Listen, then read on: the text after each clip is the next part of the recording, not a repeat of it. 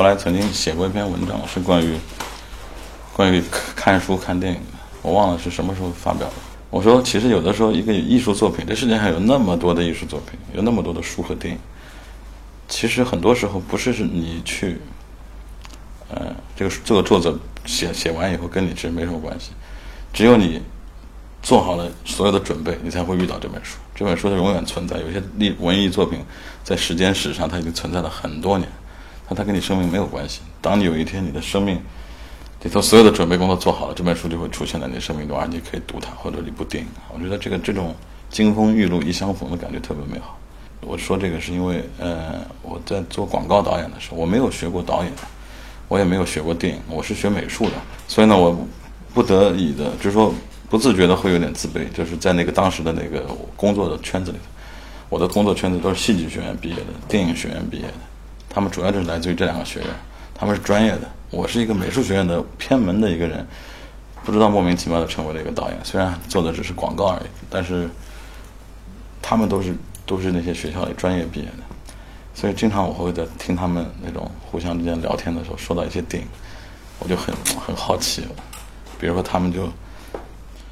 当时他们觉得贾樟柯电影很好，我看看怎么也看不懂，我觉得好讨厌。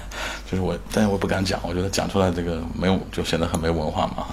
而且我是导演，他们是摄影师、美术师，他们是我的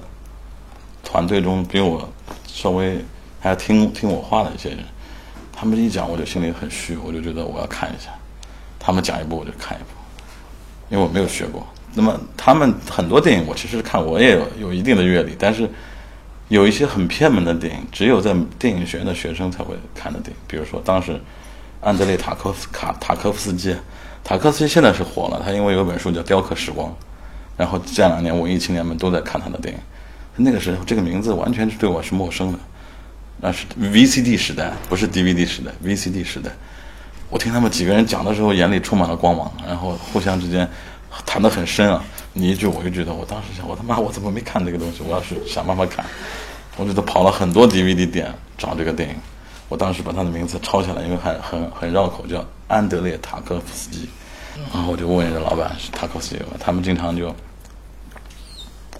问了很多遍，哪一个名字我仔细的跟他们讲，都都没有。后来终于通过很多关系，这有一个朋友介绍说，有一个文艺方面的电影特别好的一个店，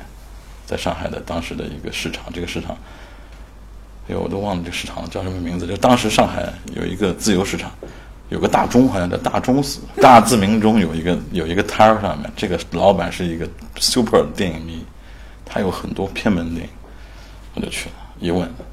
所有的电影都有。塔科夫斯一生就拍了七部电影，还八部电影，他都有，还没有那时候还没有全集，都是单张的，价格不菲，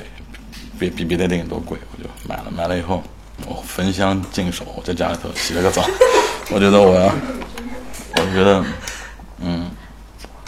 我觉得大家都知道，公认他是他是学电影的人必须要看的电影，在社会上普通人看不到。我觉得这对我从为一个普通人，成为一个专家是一个很重要的一步。我洗了个澡，然后啊很认真。那个时代，我做广告比较有点钱，我就买了一台投影仪，为这个电影买了台投影仪。投影仪很贵的时代，七千多块钱，把家里的一面墙上的画全拆掉，呃不舍得买块布，我就搭在墙上。然后买了咖啡、啤酒、花生米，我觉得我走，我 看电影了。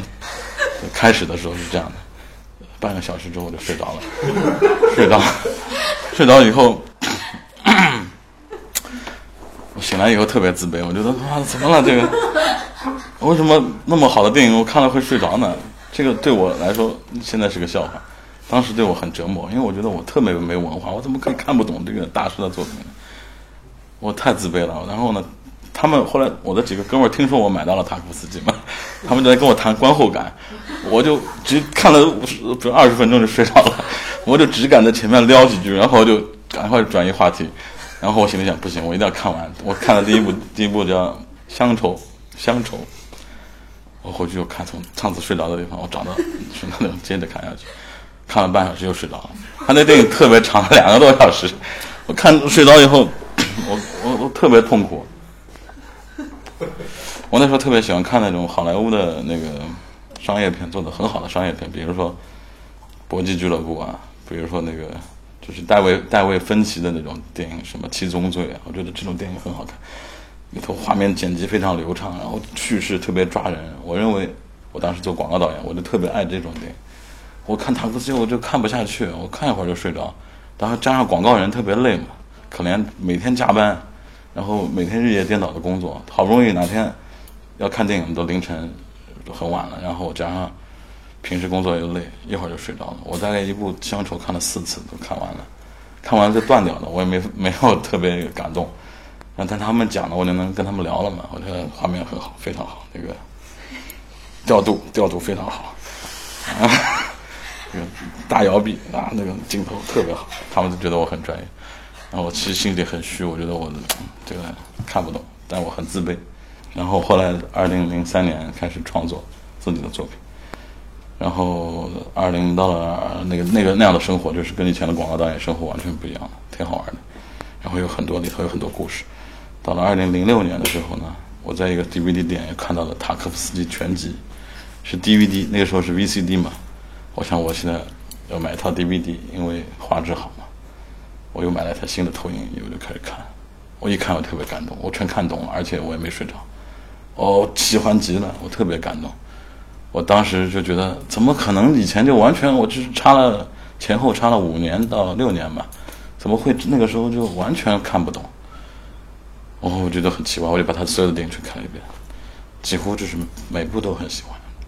好几部都特别特别感动我，那我就开始思考这个问题了嘛。其实我就说，有很多很好的电影，但是被很多人诟病说不好。嗯，这个电影其实不是为每一个人而存在的，特别是很好的作者电影，他只为他的观众能看得懂他的观众存在。而且你也不一定就是每个人都有资格或者说有必要去看懂它。当你只有准备了你的生命中所有的跟他有关的能量或者所有的东西跟匹配的东西都准备好了。他就在你的生命中就展现出来了，所以电影我觉得也是一面镜子。塔科夫斯基有个电影特别好的叫《镜子》，这个我说看了这个之后我就想起来，我说其实电影本身也是一面镜子，艺术作品都是一面镜子，在里头其实看到的是你自己，是我的看法，也是关于电影的一个故事。